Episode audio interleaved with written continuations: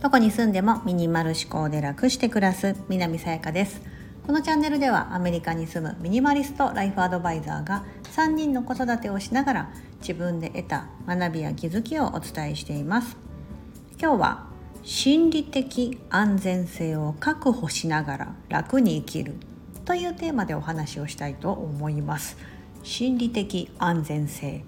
聞いたことはありますでしょうか？はい。これはまたもや心理学用語の一つになります。もう私こういうの好きなんですよ。カラーバス効果とか。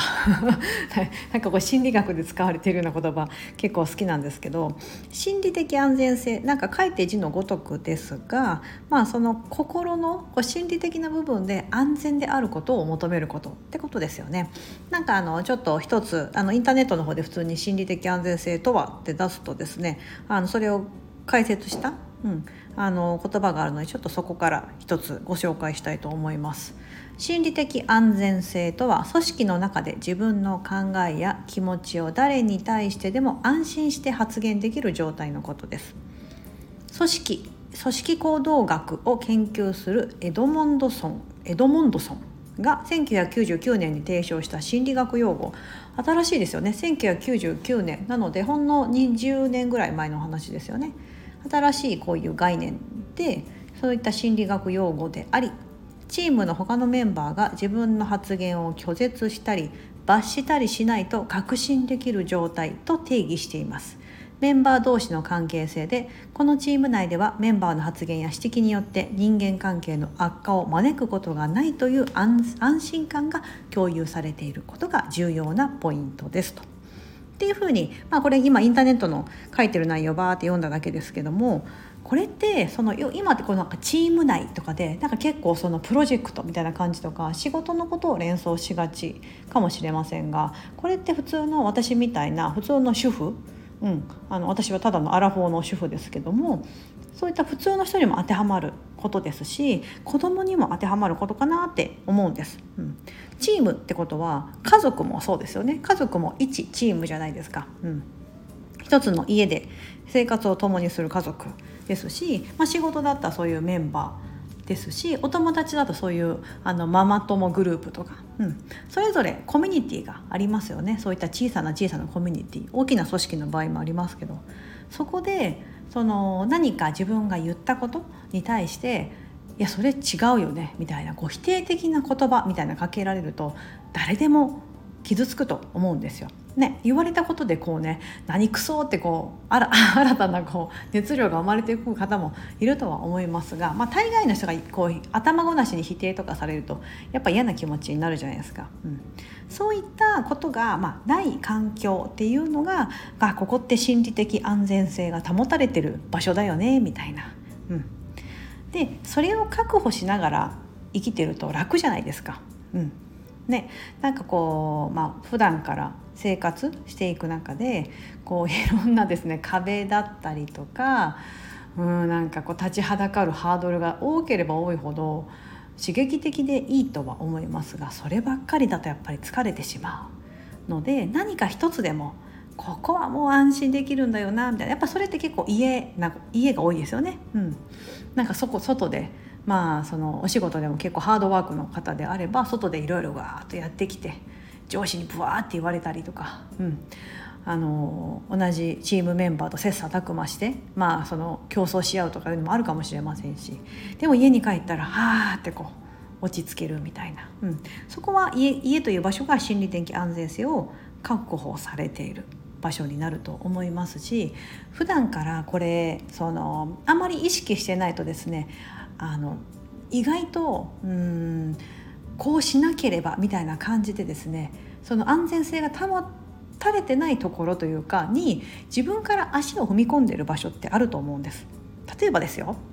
SNS ですね、うん、例えば SNS ですけどいろんな SNS がありますよね。このスタンド FM というのも一つの音声配信 SNS であって不特定多数の人が、うん、あのそのソーシャルメディアという一つのアプリケーションだったりウェブサイトからですねあのそういう配信者の声を聞くことができるというのがこの音声配信スタンド FM だと思いますけど音声配信もいろんな場所があると思います。うん、 Voicy Himalaya とかなんかいろいろありますねポッドキャストとか。うん、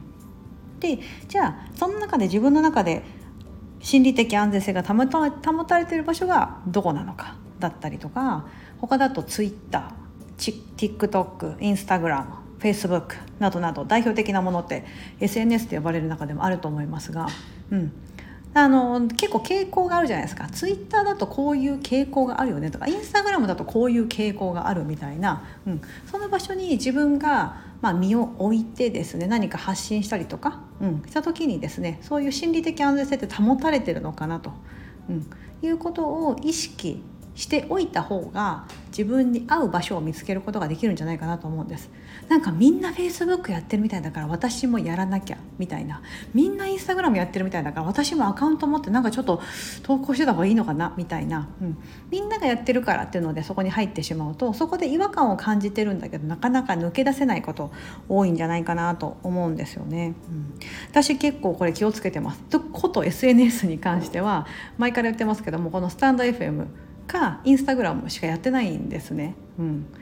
であのまあ配信者でありますし私もそういう自分が配信することで自分のその私のことを知ってもらったり私はそういうフリーランスとしてサービスを提供している側にありますのでやりますけどそのいろんなねところに顔を出せば出すほどもちろん認知が広がるとは思うんですけども私の中ではこの心理的安全性を結構自分の中で確保しておきたい。ためにあまりあっちこっちに首を突っ込まないようにしてるんです、うん、TikTok 昔去年かな チャレンジしようと思ったんですけどやめたんですよ結局。なんかちょっとよく分かんなかったっていうのもありますし、うん、なんかその TikTok の中でなんかこうなんだろうな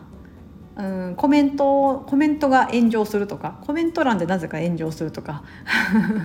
いうことも聞いたりとかしてなんかこうやってて楽しいどうなのかなと思って1個だけ投稿して結局もうもうあのアンインストールしてしまったっていうのがありますしツイッターとかもそうですね。ツイッターもみんなやってるしやっぱやるやった方がいいよねと思ってちょろっとつぶやいたりしたんですけどまたこれもよく使い方が分かんなかったりリツイートんみたいな。ねなんかこうリツイートしてくれたらなんとかとかなんかそういういろんななんかこう戦略的なやり方でやってるのは分かるんですけどうんでもなんかなんだろうな。ちょっとなんかあまり私の中ではここのなんかこう安全性みたいなとこだったりとか自分のこう心理的な部分が乗らなかったってこともありますけど、うん、こと皆さんもないですか？そういうの、うん、結構いろいろ何個もねあっちこっちソーシャルメディアのアカウント持ってる SNS のアカウント持ってるんだけどやっぱり使うのはこれしかないよな。っていうのがあるんだったらもうそれに絞ってしまった方が楽ですよね。うん。これは物と同じで、うん、あのたくさん物を持ってれば持ってるほどそれを管理する、えーと、自分のスキルだったりとかスペースですよね。空間が必要になってきたりとかして、うん、そこに対するそのまあ、あとたくさん持ってたり、まあ、お金もそうですよね。持てば持つほどですね。何か盗まれたらどうしようとこれが全部なくなってしまったらどうしようみたいなありますけど初めから持ってなければその失う恐怖みたいなのがないと思うんですよね。うん、結構私が物減らしてるのもそういうとこあるかなと思って自分がその結局生きて幸せに生きていくために最低限必要なものだけ持ってればそれがなくなったらすぐ気づきますし あとその守るべきものが少ないので結構こう簡単にぐっと守ることができるというかこれだけあれば大丈夫ですみたいな感じで、うん、まあ逃げ足も速くなったりとかするのかなと思って、うん、だからそういうところがですね私の中で結構重要だなと思ってまして皆さんもねあのあると思うんですよ。結構不安を抱えやすい人だったりとか感情に敏感な人ほどこういった心理的安全性を確保されてる場所にだけ身を置くっていう風に割り切ってしまった方がいいのかなと思うんです。そうでさっきのその SNS で言いましたけどじゃあことそのリアルなこの現実世界の話で言いますとじゃあママ友っていうじゃあつながりがあるとしますよね。でママ友も別にこの自分の周りでママ友って言ってこう何百人とまとまってるっていうのは多分なくってですね、うん、あの多分な数人単位でなんかちょこちょこちょこっと仲良しグループがたくさんあるはずなんですよ。うん、でなんかそこに対して自分がどっかに身を置かないと、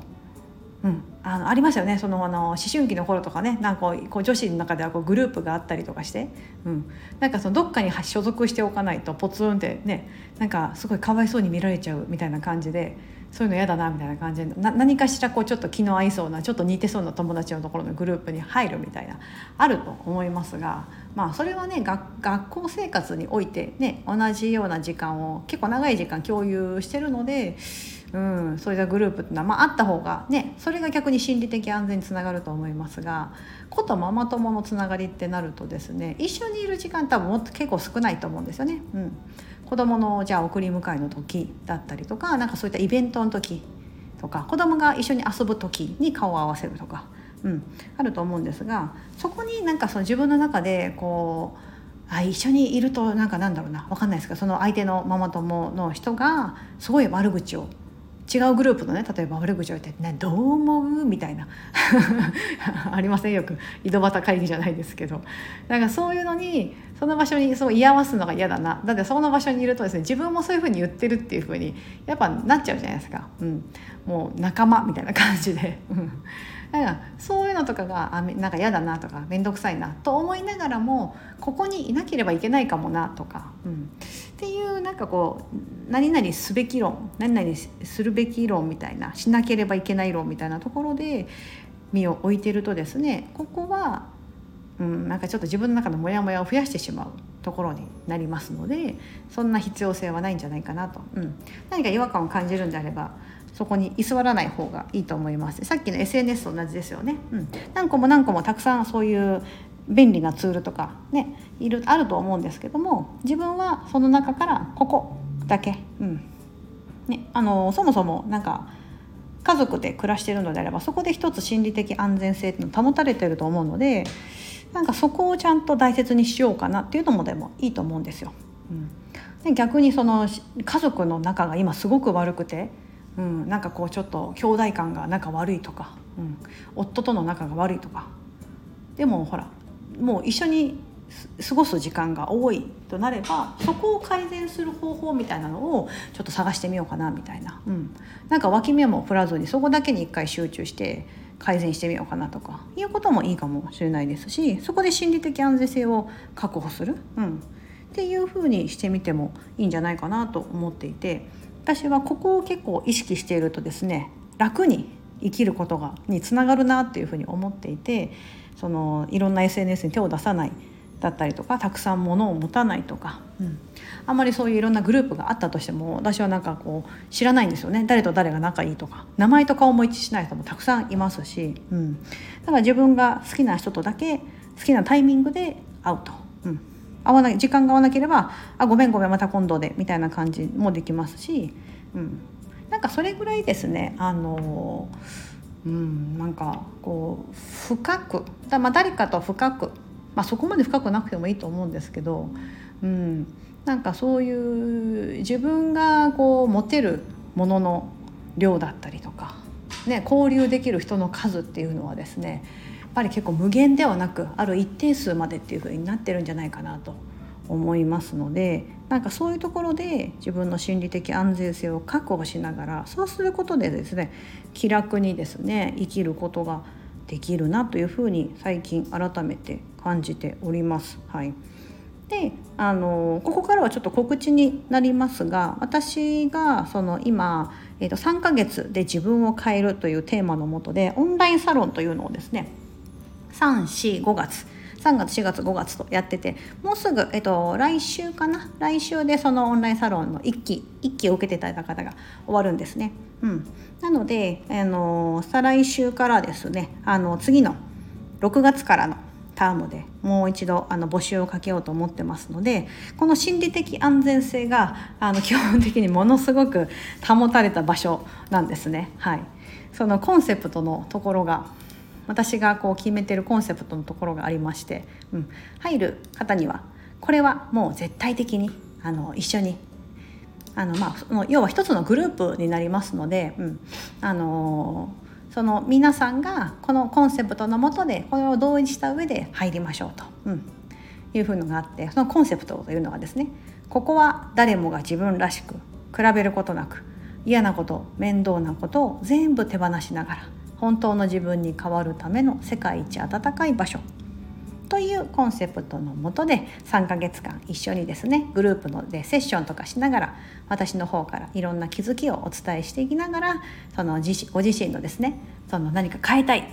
やめたい手放したいっていうところをどんどんどんどん進めていってもらうと。というようなそのオンラインサロンというのをですねやっておりますので、はい、もしご興味があればあの次から来週から募集をあ違う再来週からかな？募集を開始する予定になってますので、はい、ホームページくっつけておきますのでもしご興味があればお声がけください。今日は心理的安全性を確保しながら楽に生きる。というテーマでお話をしてみました。何かモヤモヤする場所があるのであれば手放してみてもいいかもしれません。ここまでお聴きいただき本当にありがとうございます。素敵な一日をお過ごしください。